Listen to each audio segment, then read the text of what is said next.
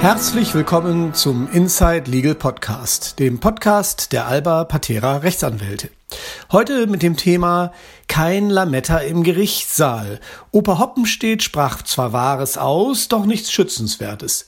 Warum es keinen Urheberschutz für ein nur kurzes Zitat aus einem Loriot-Sketch geben kann. Die Erben von Loriot, Susanne und Bettina von Bülow, dachten vielleicht, sie könnten ebenso komisch wie der Vater wirken, als sie postmortem vor Gericht nach 97 Urhebergesetz auf Unterlassung des berühmten Ausspruchs von Opa Hoppenstedt, früher war mehr Lametta, klagt, weit gefehlt. Komisch ist diese Gangart zu Gericht nun wirklich nicht. Eher befremdlich. Ebenso befremdlich, dass die Erben einen Anwaltskollegen fanden, der sich dazu hinreißen ließ, dem kurzen Satz mit vier Worten einen urheberrechtlichen Werkcharakter beizumessen. Zwar kann auch ein noch so kurzes Stehgreifgedicht urheberrechtlichen Schutz genießen, wenn es eine ausreichende Originalität und Individualität aufweist. Auch eine gewisse Schöpfungshöhe mag bei einer Dichtung entbehrlich sein.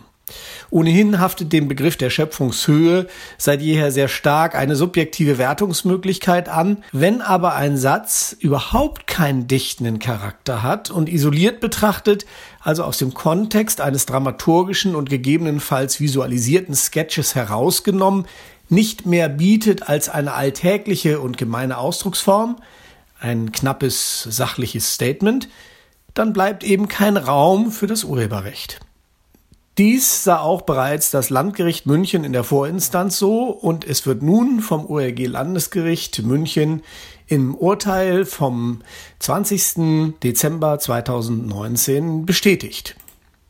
Seine Besonderheit und Originalität erfahre der Satz Früher war mehr Lametta durch die Einbettung in den Loriot-Sketch Weihnachten bei Hoppenstedts und die Situationskomik.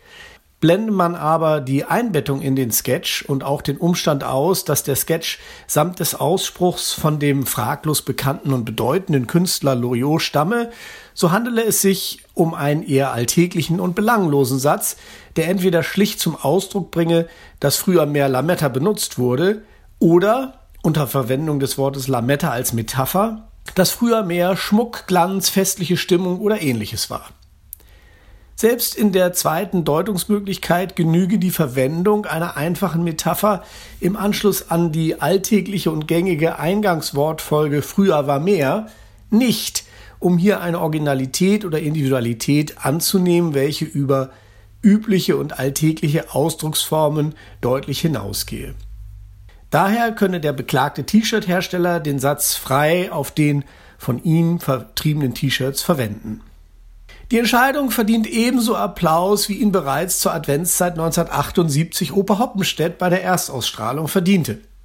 Lametta, ganz gleich, ob es nun früher mehr oder weniger davon gab, gehört sprachlich so nicht monopolisiert.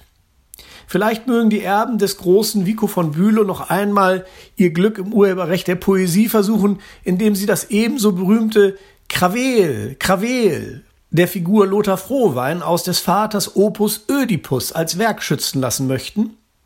Wir würden wohl auch dann wieder fröhlich berichten. Unser Praxistipp, bemühen Sie urheberrechtlichen Werkschutz nicht für kurze Allerweltssätze, mögen diese noch so einprägsam und in einem bekannten Kontext wiederzufinden sein. Vielen Dank fürs Zuhören. Für weitergehende Informationen besuchen Sie uns doch bitte gerne auf www.albapatera.com.